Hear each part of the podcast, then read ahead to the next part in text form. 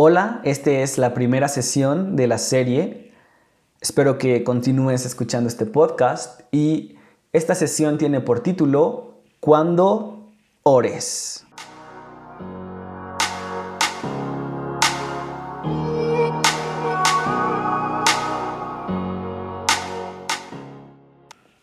El capítulo 11 del libro de Lucas es en donde nos vamos a basar y eh, es una petición que uno de los, de, los discípulos eh, le hace a Jesús, ¿no? Se acerca a él y, y le dice, Señor, enséñanos a orar.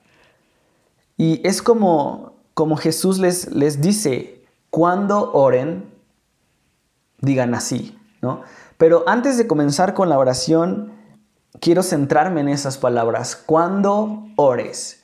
Y bueno, esto nos enseña que la oración es un intervalo de tiempo, que la oración es un hábito, es, es importante entender que hay que incorporar la vida de oración, que hay que incorporarlo a nuestra rutina diaria, que hay que hacer de esto una disciplina, que es algo que requiere constancia, que requiere diligencia y es algo que tiene que tener una persistencia y perseverancia constante. Ahora quiero rescatar dos puntos en, esta pequeña sesión de estas palabras de Jesús. Cuando ores.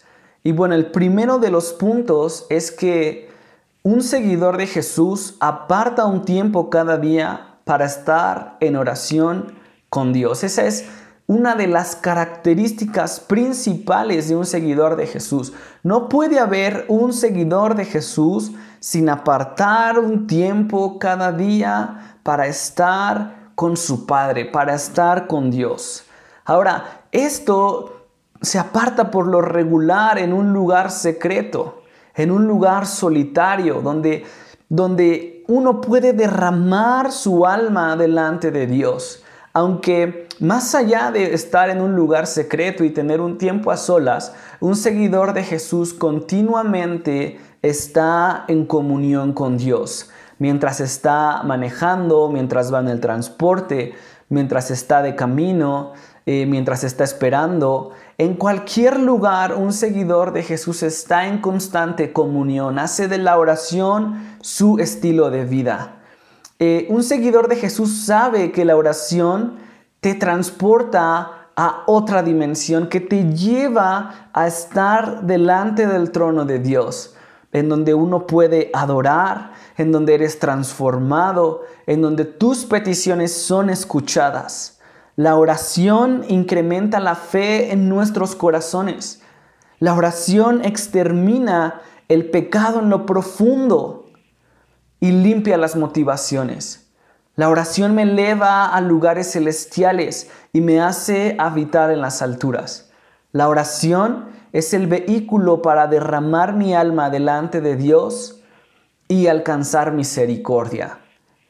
Es vital la vida de oración. No puede haber seguidor de Jesús sin tener una vida de oración en el lugar secreto.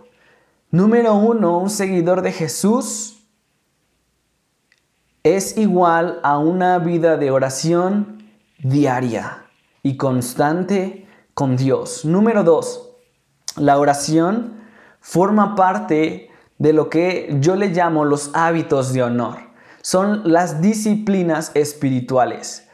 La oración trae honra a nuestra vida. La oración requiere tiempo y espacio. Y esto es bien importante que lo podamos entender y desarrollar. La oración requiere tiempo y espacio.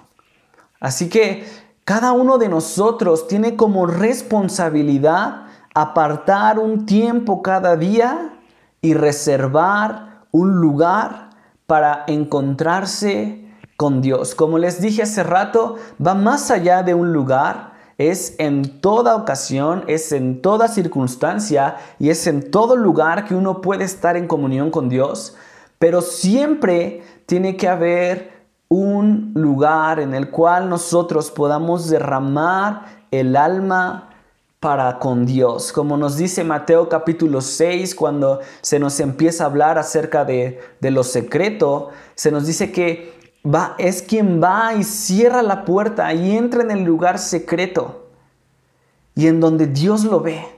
Y después lo que uno hace en el lugar secreto, Dios lo recompensa en público. Pero menciona cerrar una puerta, es decir, ir a un lugar, una habitación, un lugar ya reservado, preparado para encontrarse con Dios, cerrar una puerta y comenzar a tener intimidad y comunión con Dios. Bueno, esta es la sesión número uno. Se llama Cuando ores y tiene que ver con tiempo, espacio y una disciplina constante y diaria.